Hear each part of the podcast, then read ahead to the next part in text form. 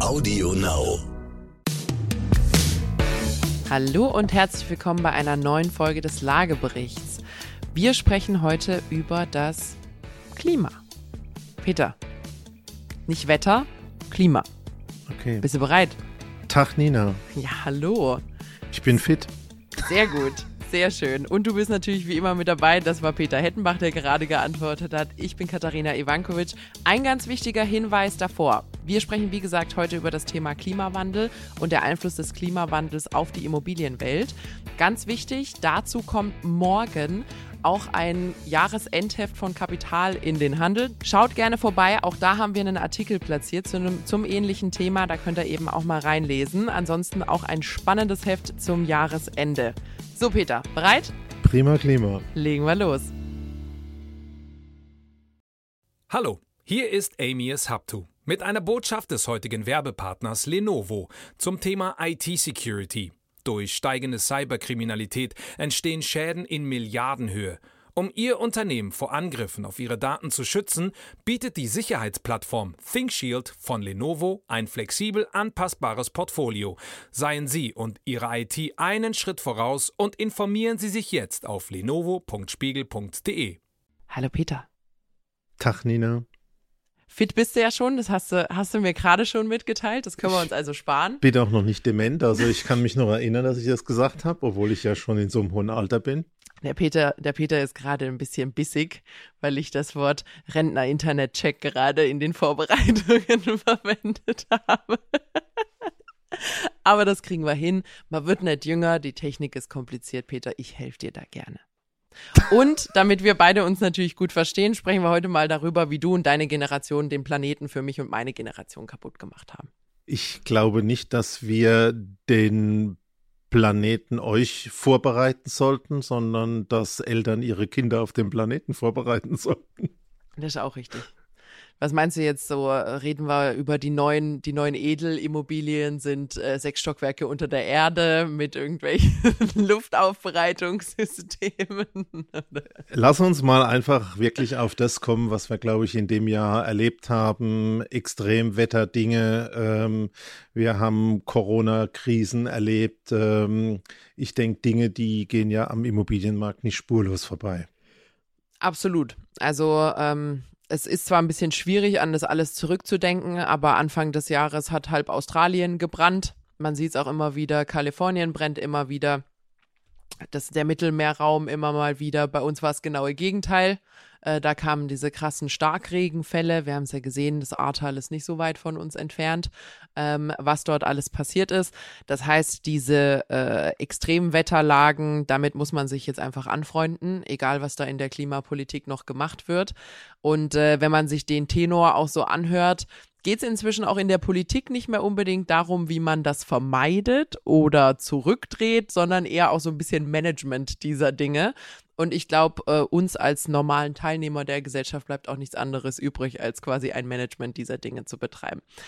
So, was ich spannend fände als erstes, Peter, und was mir auch aus unserer Hörerschaft zugeworfen wurde, ist nämlich, wenn man jetzt betroffen ist als eine, ich nenne es mal, Risikogegend von solchen Extremwetterlagen, nennen wir es zum Beispiel Hochwassergebiete, äh, kann man dann damit rechnen, dass man quasi ganz neue Lagefaktoren bekommt, darüber, ob es da teuer ist oder günstig. Also machen wir mal ganz überspitzt, äh, die, die erste Reihe am See, die irgendwie früher die ad absolut attraktivste Adresse war, ist die vielleicht gar nicht mehr so sexy, weil es da irgendwie dreimal im Jahr einen Meter tief im Erdgeschoss das Wasser steht.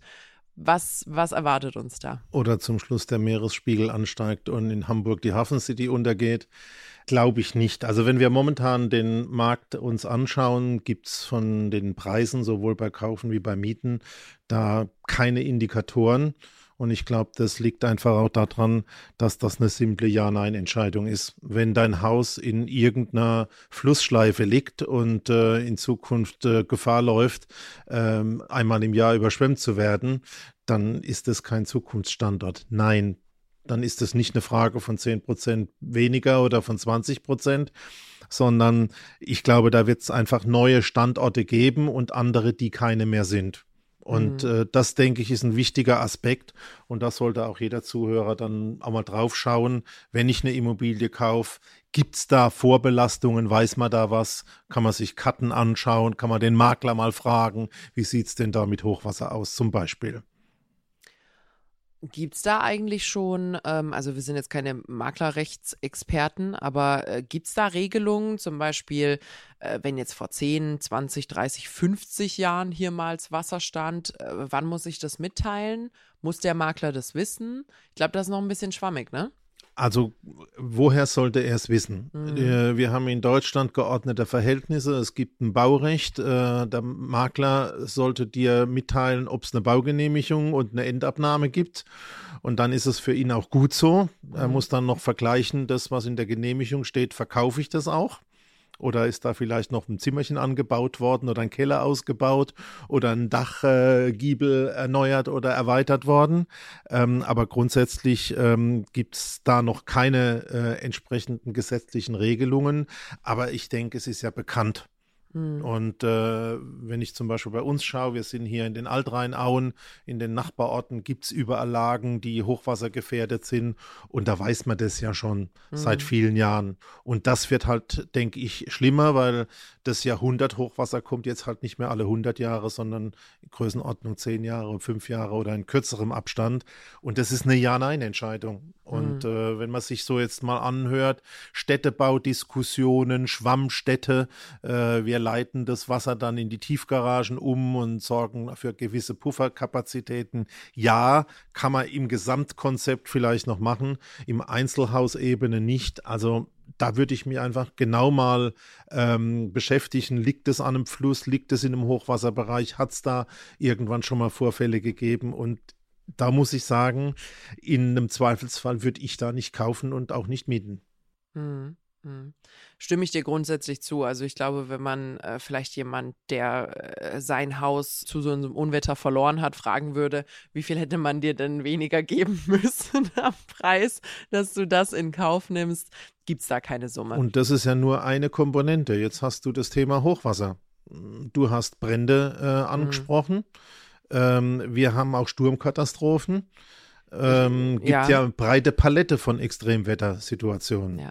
Da, da ist ein wichtiger Punkt. Du hast es nämlich gerade gesagt. Hochwasser ist ja eine Sache. Also Hochwasser ist, wenn Flüsse überlaufen. Ähm, aber diese Starkregensituationen sind ja auch wieder andere Sachen. Du musst ja nicht mal in der Nähe eines Gewässers liegen, um quasi Opfer von solchen Starkregenüberflutungen zu werden. Und das kann man nicht einplanen. Also beispielsweise das im Ahrtal, das war halt einfach Unglück, das war einfach Pech, äh, dass da viele Dinge zusammengepasst haben. Ich glaube aber für die Zukunft, wenn man sich anguckt, dass wir immer mehr auch so Extremwetter haben, dass es mal wochenlang sehr heiß ist und dann schüttet es mal richtig, wenn die Böden alle schön versiegelt sind und nichts versickern kann, muss man sich darauf einstellen, dass es vielleicht auch im eigenen Keller hier und da mal vorbeischaut. Hinweis an der Stelle, guckt euch mal eure Gebäudeversicherung an, guckt euch mal eure Hausratsversicherung an, schaut mal, was da alles versichert ist und auch wirklich bis ins Kleingedruckte. Ähm, eine Gebäudeversicherung ist verhältnismäßig sehr, sehr günstig, finde ich. Also noch. Ähm, ja, also man muss sich darüber im Klaren sein, jetzt entstehen die sogenannten Elementarschäden. Mhm. Und ähm, da Versicherungen wirtschaftlich orientierte Unternehmen sind, werden die das Risiko kalkulieren. Und natürlich ganz klare Empfehlung, mach Elementarschadensversicherung, äh, werden die jedes Jahr neu bewerten. Die Schadenssummen werden steigen, damit werden auch die Beiträge steigen. Also äh, günstig, billig ähm, würde ich da zumindest mittel- und langfristig nicht mehr draufschreiben also ich meinte jetzt auch nicht generell, dass es billig billig ist, aber zum Beispiel, wenn ich es vergleiche mit der Kfz-Versicherung und dem entsprechenden Wert oder Schaden, der dahinter steht, finde ich die schon noch sehr fair. Also ist jetzt nicht so, dass man 10.000 Euro im Jahr bezahlt, um sein Haus zu ja, versichern. Versicherungen so. sind ja dann auch eine Art Solidargemeinschaft. Also man kann es halt wegstecken, auch wenn ein Milliardenschaden im Ahrtal entsteht, mhm. ähm, ist es halt bezogen aufs Bundesgebiet halt doch noch im Prinzip tragbar. Ja, also, ähm, ich fasse mal das Thema zusammen, weil wir haben noch die zweite Hälfte des Themas, die, glaube ich, noch recht viel Zeit einnehmen wird. Grundsätzlich, also Preisverfälle sehen wir jetzt nicht unbedingt, also zumindest nicht in einem Bereich von irgendwie minus 10 Prozent, minus 20 Prozent holen sie sich ein Schnäppchen Überschwemmungshaus. Das sind, Peter hat es gesagt, Ja-Nein-Entscheidungen. Äh, wenn man weiß, dass in den nächsten fünf Jahren dort das Wasser einen halben Meter über dem äh, Grundstück steht, dann baut man da halt einfach nicht oder äh, zieht nicht ein. Punkt. Und ähm, das, die Alternativen sind, man muss sich natürlich selber als Hauseigentümer jetzt einfach absichern. Solche Extremwettersituationen, ob einem das Dach abgeweht wird oder vielleicht doch irgendwie durch Waldbrände ein Schaden entsteht oder Starkregen oder was auch immer da kommen kann, wird kommen. Das heißt, da sollte man gucken, dass man da einfach drauf vorbereitet ist. Und für alle, die nicht nur ein Wohngebäude haben, sondern vielleicht auch noch einen Handwerksbetrieb oder ein Bürogebäude oder eine Arztpraxis, was man sich da auch vorstellen kann, äh, es ist nicht allein mit dieser Elementarschadensversicherung getan, sondern wenn du Betriebsausfälle hast, weil mhm. einfach deine Mannschaft nicht mehr arbeiten kann, äh, weil äh, im Prinzip ein halbes Jahr dein Gebäude saniert werden muss, äh, dann stehst du da natürlich auch auf dem Trocknen. Also nicht nur über die die Elementarschadensversicherung nachdenken, sondern auch über das Thema Betriebskosten kann man auch versichern. Haben, glaube ich, glaube ich, viele Gastronomen jetzt in Corona-Zeiten auch erlebt, ähm, dass man das Kleingedruckte auch sehr deutlich lesen muss. Ja, Aber ja. ist ein wichtiger Hinweis und ich glaube, dann können wir das Thema an der Stelle auch abschließen. Genau. Thema Kleingedruckte ist an der Stelle, glaube ich, wichtig. Äh, schaut euch das Thema höhere Gewalt an. Äh, wenn das nicht mitversichert ist, dann ist es ein bisschen schwierig. Äh, wird sich aber preislich wahrscheinlich auch niederschlagen. So, jetzt haben wir ja nicht nur Preise auf dem Immobilienmarkt, sondern wir haben ja jetzt äh, bald eine Ampelregierung, die sehr ambitioniert an das Thema Klimaneutralität, CO2-Neutralität rangeht. Und wir wissen, ich glaube, 35 Prozent des Energiebedarfs, Endenergiebedarfs und 30 Prozent des CO2-Ausstoßes ist der Gebäudesektor. Das ist riesig. Und dieses Klimaziel von Klimaneutralität bis 2045 ist nicht zu erreichen, wenn der Gebäudesektor nicht mitmacht. Genau, und ähm, wenn man sich den ganzen Gebäudebestand anschaust, also wir haben ja rund 80 Millionen Menschen und rund 40 Millionen Wohneinheiten, dann besteht da natürlich das Problem in den Bestandsobjekten und nicht nur bei scharfen Regelungen für Neubau. Und ähm, da den interessanten Weg zu finden, das ist die Herausforderung. Mhm.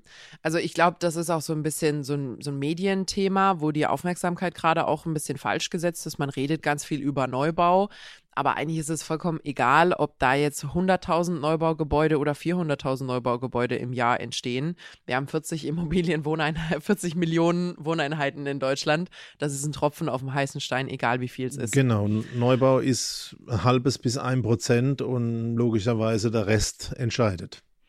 Kannst du dich denn, bevor wir da jetzt ins Detail gehen, kannst du dich, wenn man jetzt die aktuelle CO2-Steuer, die, die sich ja überall irgendwie niederschlägt, in deiner, ich sage jetzt einfach mal, dramatische Lebzeit daran erinnern, dass es mal gesetzliche Vorgaben gab, die so richtig vielleicht sanktionenmäßig in den Privatgebäudesektor reingegangen sind? Also wo du irgendwie als Häuslereigentümer in Mannheim, Heidelberg oder sonst irgendwie negativ betroffen wurdest?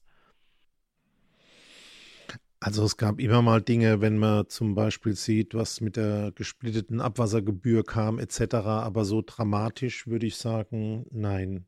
Äh, das letzte, denke ich, war Größenordnung weit vor meiner Zeit, mhm. äh, nach 1945, nach dem Weltkrieg, äh, Währungsreform und äh, das Thema Haussteuer.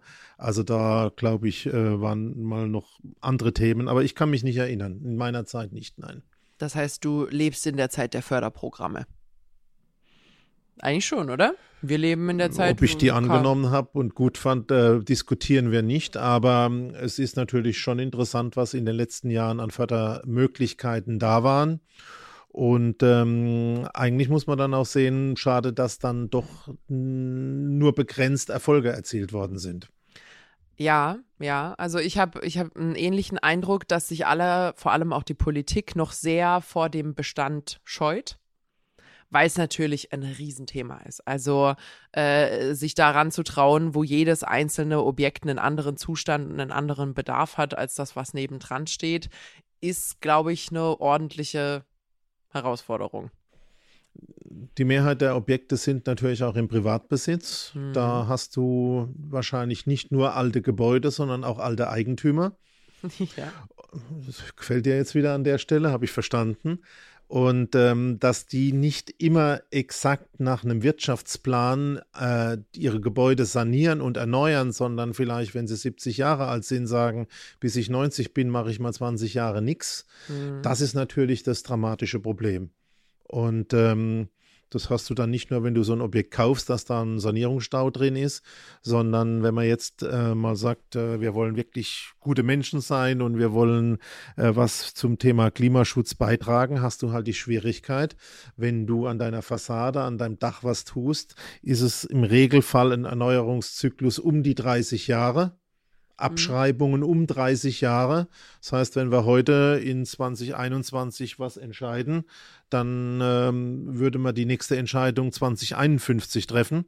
Ähm, würde nicht so ganz einhergehen mit dem Thema äh, CO2-neutral sein bis 2030. Also da passen die Zeithorizonte nicht zusammen. Ja. Ja, das Schöne in Deutschland ist, wir bauen für die Ewigkeit. Das Schlechte in Deutschland ist, wir bauen für die Ewigkeit. Ähm, das ist angelehnt an den Spruch äh, des Menschen, der im Flug von Kapstadt nach Dubai neben mir saß, der meinte, The good thing is we're very close to the toilet. The bad thing is we're very close to the toilet. um eine kleine Anekdote aus Le meinem Lebensweisheiten Leben aus Ninas Erfahrungsschatz. Siehst du mal. Ähm, und ich glaube einfach, ähm, da muss man wirklich nochmal hinschauen. Und für mich als äh, Immobilieneigentümer würde ich natürlich sagen, ich würde mal schauen, mit welchem finanziellen Aufwand kriege ich den maximalen Nutzen hin. Vielleicht bevor wir da reingehen, ähm, so ein schneller, ein schnelles Vorbeischauen bei den aktuellen Stolperfallen, die da vielleicht auch sind. Dass wir so ein bisschen ein Intro geben darüber, was wird denn gerade gesprochen mit ESG, was steht dem im Weg, wo will man dahin, äh, bevor wir in die einzelmöglichen Maßnahmen reingehen. Äh, ESG kennt man ja vorher so aus dem Thema Unternehmen also Environmental, Social Governance. Das heißt, äh, wie geht man mit dem Thema Umwelt um, wie geht man mit dem Thema Gesellschaft um und wie geht man quasi mit den eigenen Mitarbeitern und der Führung im eigenen Unternehmen um, ganz vereinfacht gesagt. Und wenn man das auf das Thema Wohnen und Immobilien überträgt, hat man ja so ein bisschen die Herausforderung gerade, wenn wir das G vielleicht mal kurz weglassen, weil Immobilieneigentümer muss ich nicht führen, aber das E und das S sagen wir mal, das E ist, wir müssen umweltfreundlich sein oder klimaneutral oder was auch immer das Ziel ist. Und das S ist, es sollte aber trotzdem jeder Zugang dazu haben. Es sollte keiner rausgepreist werden. Wir wollen ja trotzdem jedem die Möglichkeit auf Wohnraum geben. Ist es ja schon ein bisschen schwierig, die zwei Dinge unter einen Hut zu bekommen, oder?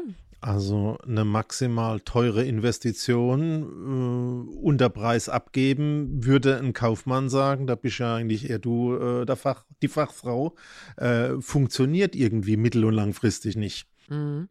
Also es wird ganz viel gesprochen und, und, da wird mir auch bei den Politikern manchmal ein bisschen zu wenig reingegrätscht über riesige Investitionen, die getätigt werden sollen zum Thema Nachhaltigkeit. Ähm, und gleichzeitig sollen zum Beispiel Mieten begrenzt werden. Gleichzeitig soll die ewige Aufwärtsspirale der Immobilienpreise irgendwie ein bisschen gestoppt werden. Und die zwei Dinge gemeinsam hm, sehe ich auch sehr, sehr unrealistisch. Also das ist schon mal ein Thema. Äh, Geld nennen wir es jetzt einfach mal Geld und äh, die, die Marktbeeinflussung oder das Preisniveau, was sich dann daraus ergibt. So, und dann gibt es ja noch ein zweites, nämlich wann ist denn so ein Gebäude eigentlich klimafreundlich? Was ist good enough? Große Fässer werden aufgemacht. Na, dafür ähm, sind wir da. Dafür bin ich da. Du also, ähm, ich würde trotzdem noch mal gerne ein bisschen zurückgehen. In den letzten 10, 20 Jahren haben wir Förderprogramme gesehen für dieses E in dem ESG. Ja, wir haben Fassaden saniert und wir haben Heizanlagen erneuert und ähm, haben versucht, da tatsächlich den Energieverbrauch und den CO2-Ausstoß zu minimieren. Und es ist unterschiedlich gelungen. Wenn du heute guckst, haben professionelle Hauseigentümer ganz viel gemacht mit vernünftigen Wirtschaftsplänen, die sind halt Profis und es gibt aber halt im Privatbestand und insbesondere im Eigentumswohnungsbereich, Wohneigentumgesetz, haben wir glaube ich ja schon mal drüber gesprochen, äh, noch ganz große Defizite und ähm, ich glaube, jetzt muss man als allererstes mal sich überlegen, was passiert denn da? wie könnte man denn da was tun? Ich verstehe es eigentlich nicht, dass jetzt gerade äh, nachdem die Zinsen so lange so tief waren, und momentan reden wir ja alle wieder über Inflation und über steigende Zinsen, ähm, da es nicht gelungen ist, wirklich so einen richtigen ähm, inspirierenden Moment zu schaffen und zu sagen, Mensch, wir machen das alles klimaneutral, das ist alles toll, äh, wir sind super, wir sind Vorbilder dieser Spirit ist da nicht entstanden. Dieser Funke ist nicht entstanden. Und das finde ich schade, obwohl ich die Chance ganz klar gesehen hätte jetzt in den letzten zehn Jahren. Gerade in diesem Hype. Äh, total. Ähm, ich fand, ich weiß nicht, äh, kennst du so ein bisschen das Konzept des Green New Deals, der damals in den USA vorgeschlagen wurde von dieser jungen ähm, Kongressabgeordneten aus New York? Das hatte ja diesen Spirit. Also der Green New Deal ist ja angelehnt an den New Deal. Ich glaube, das war wer war das, Reagan? keine Ahnung, irgendeiner von den Altpräsidenten, äh, der dann eben auch eine Wirtschaft wieder aufbauen musste, hatte ja diesen New Deal ähm, als transfor transformative Vision und die haben quasi daraus den Green New Deal gemacht und da ging es genau um solche Dinge, nämlich Schaffung neuer Arbeitsplätze, Etablierung neuer Industrien bei sich im Land, äh, Energieunabhängigkeit in unserem Fall zum Beispiel von Russland und solche Dinge. Das sind ja äh, nicht nur irgendwie ah, schön, äh, dann sind wir alle Grünziele, sondern das sind ja wirklich wirtschaftliche, tolle Treiber. Habe ich aber bei uns so irgendwie, also der Green New Deal dort hat sich auch nicht umgesetzt. Nicht so wirklich, der ist so ein bisschen in dem Infrastrukturprojekt von beiden in dem Paket aufgegangen, aber der hat nicht so wirklich funktioniert, war nicht das richtige Publikum. Und bei uns, fühlt sich das alles eher so, ich finde so der Spirit, das kann jetzt auch subjektiv sein, ist eher so, boah, das wird teuer. Und bei den jungen Leuten ist so ein, das schaffen wir eh nicht, das machen die eh nicht, das Ding ist zu groß, niemand boxt das rechtzeitig durch. Es ist zu kompliziert, die mhm. Verwaltung ist aufwendig, Beantragung, Fördermittel, alles komplex. Also es ist, glaube ich, einer der entscheidenden Punkte, wenn du dir wirklich anschaust, das Geld war so billig in den letzten zehn Jahren. Mhm. Warum ist nicht da wirklich diese totale Pionierstimmung entstanden und ähm, der Stolz, ey, und ich habe mein Haus von 24 Liter auf 7 runtergeholt mhm. ähm, und ich gehöre dazu und ich bin dabei und habe ein tolles Wirtschaftswachstum und eine stabile Handwerkerschaft erzeugt. Mhm. Ähm, und bei uns hört man halt das Thema aus, oh, war schwierig und Handwerker gibt es auch keine und ich fühle mich auch schon ganz müde und ich lege mich mal wieder ein bisschen hin. Ja, ja. Also, das hatten wir und wir haben jetzt äh, noch vielleicht in Anlehnung an das Thema, also dass natürlich das Sozial, sozial irgendwie benachteiligt wurde und äh, der Anschubser gefehlt hat, haben wir ja noch ein Riesenproblem, nämlich dass die Standards fehlen. Oder wie Peter gerne sagt, und das Wort habe ich letzte Woche gelernt, deswegen verwende ich es so gerne, Taxonomie. Du siehst, du kannst vom alten Mann auch noch was lernen. Darfst gern nochmal erklären, was Taxonomie ist. Also jetzt halten wir mal fest, ähm, jetzt haben wir über Klimathemen gesprochen im ersten Block, im zweiten haben wir über die energetische Sanierung von Gebäuden gesprochen und dass leider im Bestand nicht so viel erreicht worden ist, ähm, wie man sich das gewünscht hätte. Mhm. Das E. Und obwohl wir das noch nicht richtig abgeschlossen haben, weil es sich einfach nicht rechnet in der jetzigen Form, haben wir jetzt schon eine ganz neue Diskussion und das ist eben dieses ESG. Jetzt wird dieses I, also das E für, ähm, ich sag mal, Ökologie und für ähm, das Thema Nachhaltigkeit noch ergänzt mit diesem Sozialen, mhm. wo wir gerade festgestellt haben, boah, ähm, teuer sanieren und billig ähm, entsprechend äh, vermieten geht nicht. Und ähm, da entsteht jetzt die Situation, dass auf der europäischen Ebene mit diesem Green Deal jede Menge Verpflichtungen aufgebaut werden. Eine, die vielleicht die Zuschauer und Zuhörer in der Form gar nicht so mitbekommen haben. Für Ölheizungen absolutes Ende in 2025. Sechs, ja, ja, stimmt, ab, ja, genau. Ab 26, also Achtung, Neuinstallationen. keine Neuinstallationen mehr. Also in Bestandsgebäuden können die natürlich drin bleiben und die können bis zum Ende 2025 auch noch in Neubauten eingebaut werden. Aber danach ist das Thema durch. Hat, glaube ich, so kaum jemand auf dem Schirm. Und da gibt es jede Menge solcher Dinge, die in diesen vielen dicken Büchern stehen, ähm, die man kaum lesen kann und schon gar nicht lesen mag. Und ähm, das Schlimme ist ja momentan, wenn alle so von ESG reden und die Investoren und die Leute, wo Geld anlegen wollen, sagen, ja, ich mache auch so grüne Invests und die sollten alle so ESG-Kriterien erfüllen und natürlich sollten die sozial sein und die sollten natürlich auch ökologisch sein. Es gibt keinerlei Kriterien zu messen, keine Standards. Das ist die, wie heißt das Zauberwort nochmal? Taxonomie. Äh, genau und wir warten alle drauf, dass äh, die veröffentlicht werden. Aber alle führen es ein und keiner weiß, wie die tatsächlich gerechnet funktioniert. Keine Ahnung. Ja, und auch alle sagen, oh, ist total wichtig, ist total wichtig. Also es ist so ein bisschen wie wenn äh, so ein, weißt du, wenn, wenn alle so ein Wort benutzen, von dem man nicht so wirklich weiß, was es bedeutet. Vielleicht sowas wie ambivalent und man sagt es ganz oft, ohne wirklich zu wissen, was es bedeutet. So fühle ich mich mit ESG auch. Und äh, was ich noch ein bisschen schlimmer finde, ist, ähm, es hat ja jeder ein, ein Empfinden von, es drängt so, weißt du, man hat ja irgendwo wirklich einen, einen Zeitdruck oder einen, ich weiß nicht, wie genau, man es nennen will. Eigentlich auch, ich müsste einen Beitrag leisten. Genau, und auch irgendwo einen Handlungsdrang. Ähm, und ist aber so ein bisschen lost jetzt gerade. Also wäre ich zumindest, weil wer nimmt denn jetzt was in die Hand, um dann zu erfahren, dass man vielleicht nur 90 Prozent des zukünftigen Anspruchs erfüllt hat und man muss nochmal an die Sache ran und nochmal so viel Geld reinstecken, um an die 100 Prozent zu kommen. Genau, und bei dem E haben wir nicht nur Energiesparen, bei dem, was wir bei der Gebäudesanierung besprochen haben, da werden jetzt Dinge gefordert, nachhaltige Mobilitätskonzepte im Viertel, Papier- und Müllreduzierung, Sharing-Gedanke.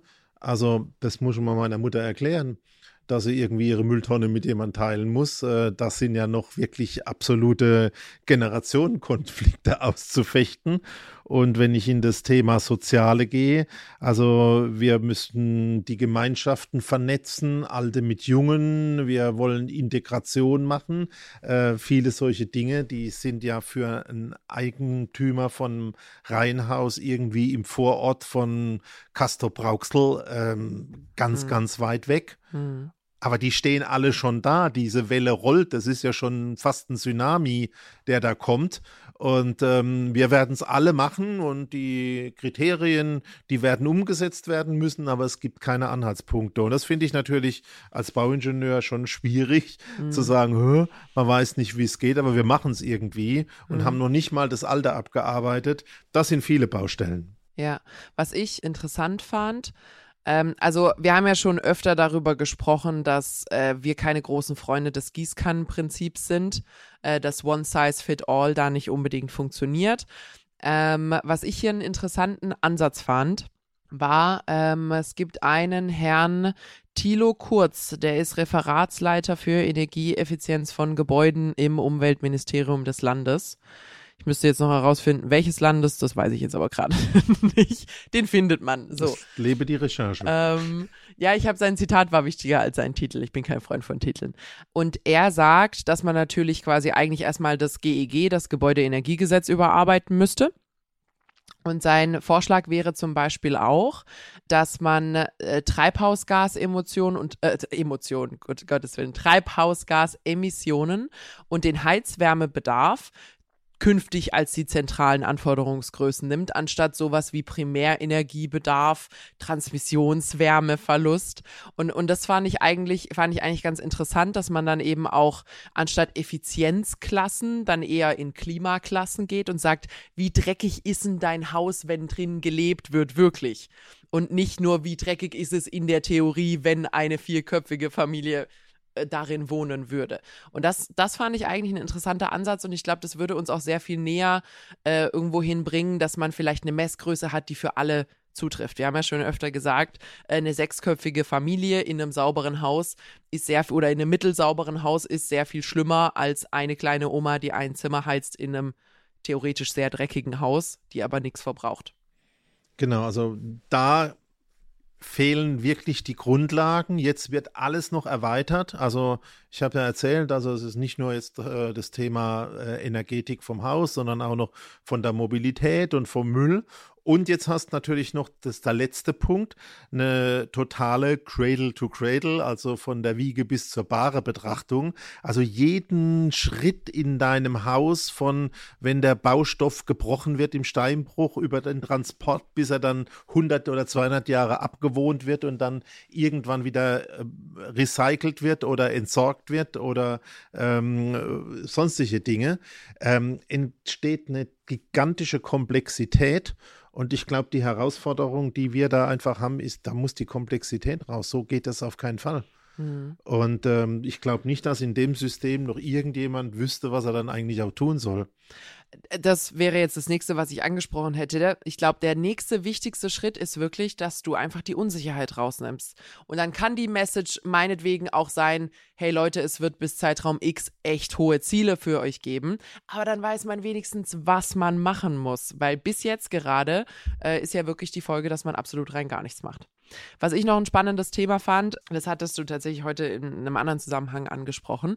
Äh, wir reden irgendwie gerade viel über, äh, wie kriegen wir unsere äh, CO2-Ausstöße und vielleicht auch unseren Energiebedarf ein bisschen runter.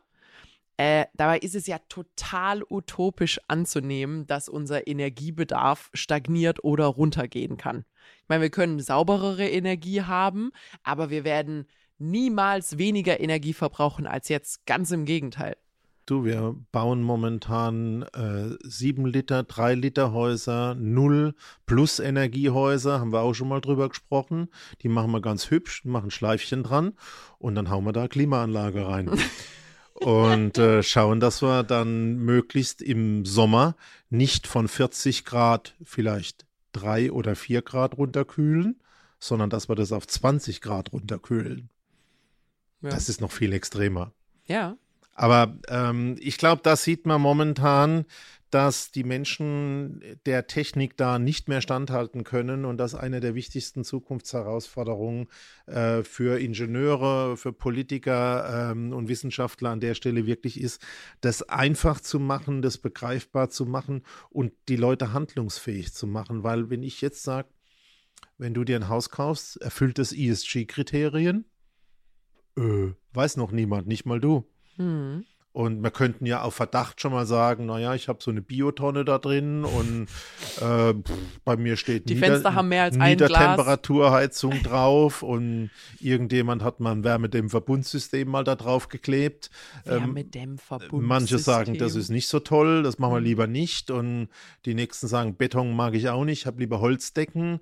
Ähm, nach was guckst du da und wie wird das mhm. bewertet? Und also ich glaube, ähm, interessant und äh, für mich ist einer der spannendsten Dinge in einem neuen Jahr äh, 2022 diese Taxonomie zu sehen, denn da soll ja das erste Mal kommen. Mhm. Ähm, und dann wird es ein bisschen konkreter und ich habe die Befürchtung, es kommt ein Handbuch mit äh, gefühlt 6000 Seiten, ähm, wo drin steht, ähm, wie man es theoretisch machen könnten, müssten, tuten täte.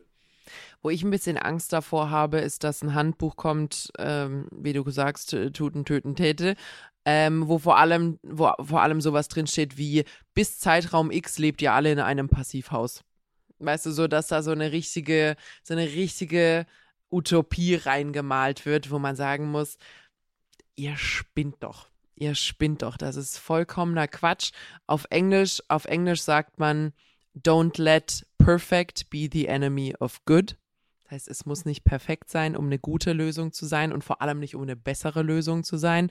Bei uns sagt man ganz, spricht man ganz gerne von der 80-20-Regel. Ähm, und das trifft ja da auch zu. Das heißt, anstatt dass man jetzt sagt, jedes Haus Dreifachverglasung, äh, x Zentimeter Dämmung, damit es so und so dicht ist, Dach frisch gemacht, äh, effizienteste Heizung drin und überhaupt, dass man einfach sagt, nimm doch die, die in einem katastrophalen Zustand sind, und das sind bei uns ja viele, also wir haben sehr viele, sehr alte Standards, gerade was das Thema Heizung angeht, und mach halt erstmal die schmutzigste Komponente, die den größten Hebel hat, tausch die doch erstmal aus. Und bei den meisten ist das die Heizung, ist auch verhältnismäßig günstig. Also wenn man vergleicht mit neue Fenster, neue Dämmung, neue Fassade und so weiter. Ein Drittel. Ein Drittel.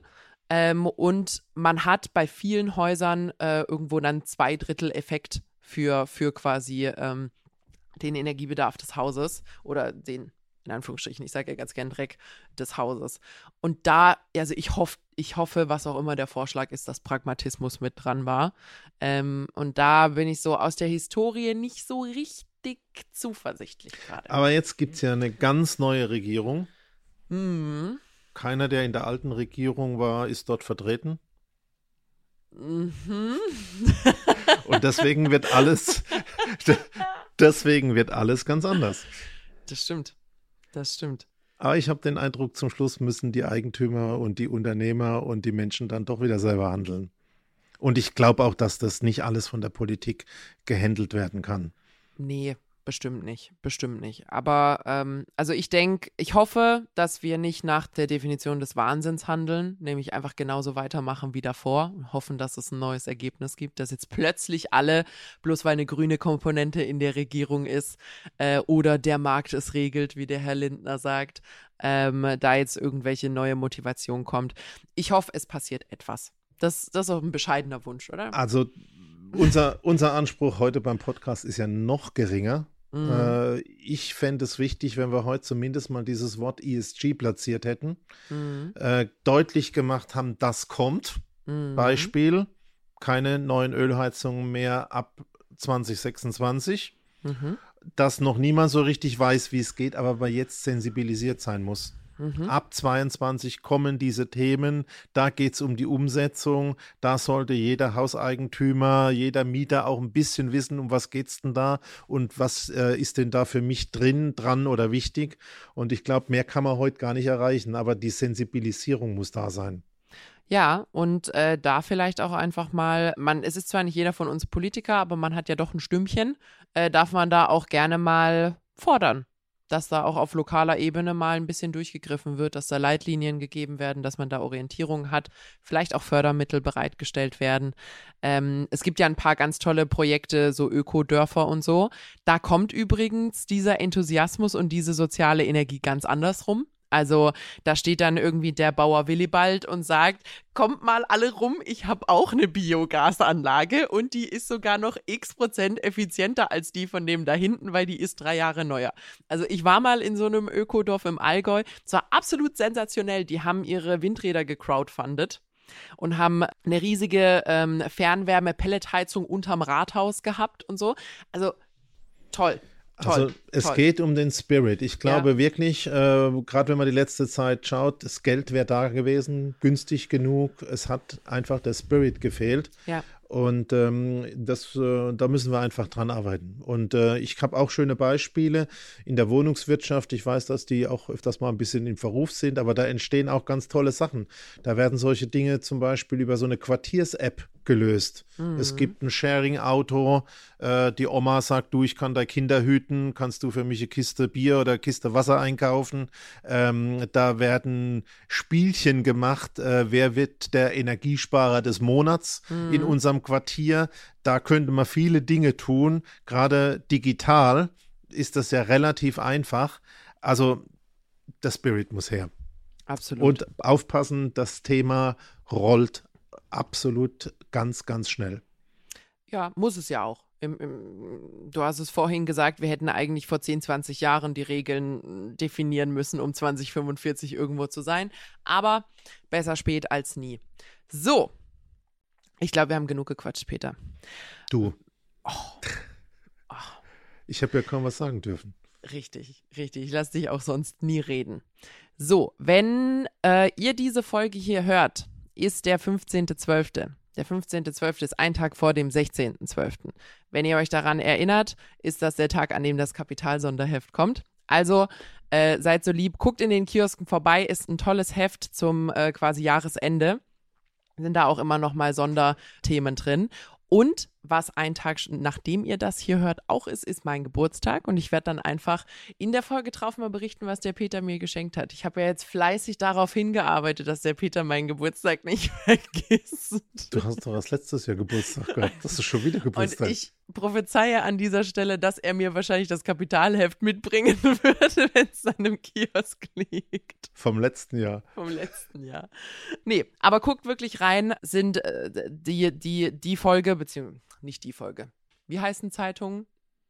Die Ausgabe. Zeitungen haben Ausgaben. So, schau mal, ich bin schon so digital, wir junge Leute wissen gar nicht mehr, wie Zeitungen funktionieren. Nee, die äh, Jahresendausgabe ist wirklich immer toll. Äh, schaut auf jeden Fall rein. Wenn ihr Fragen habt, meldet euch gerne. Wie gesagt, ihr lest auch von uns mal da drin. Und äh, das war's. Habe ich was vergessen, Peter? Auf eine gute Zukunft mit Immobilien. Machen Sie es gut. Sehr gut. Bis dahin. Wunderbar. Ciao. Eine schöne Vorweihnachtszeit euch noch. Genießt die letzten Tage mit eurer Familie und euren Lieben. Und äh, uns hört ihr, wie gesagt, ohne Weihnachtspause die ganze Zeit durch bis ins neue Jahr. Wie immer mittwochs bei Audio Now und überall, wo es Podcasts gibt. Bis dann. Ciao.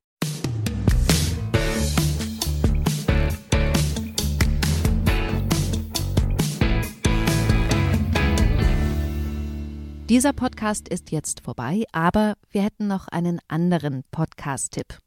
Worum es genau geht, erzählt euch der Host am besten selbst. Hallo, ich bin Michelle. In unserem Podcast heute wichtig geht es nicht nur um die ganz großen Fragen, sondern auch um die Geschichten dahinter. Es geht um Hintergrundwissen und wirkliche Erkenntnisse. Dazu spreche ich mit handverlesenen JournalistInnen, mit SpitzenpolitikerInnen und auch mal mit meinem Opa. Wir wollen, dass ihr fundiert und informiert in den Tag startet. Hört doch mal rein. Heute wichtig auf Audio Now und überall, wo es Podcasts gibt. Audio Now.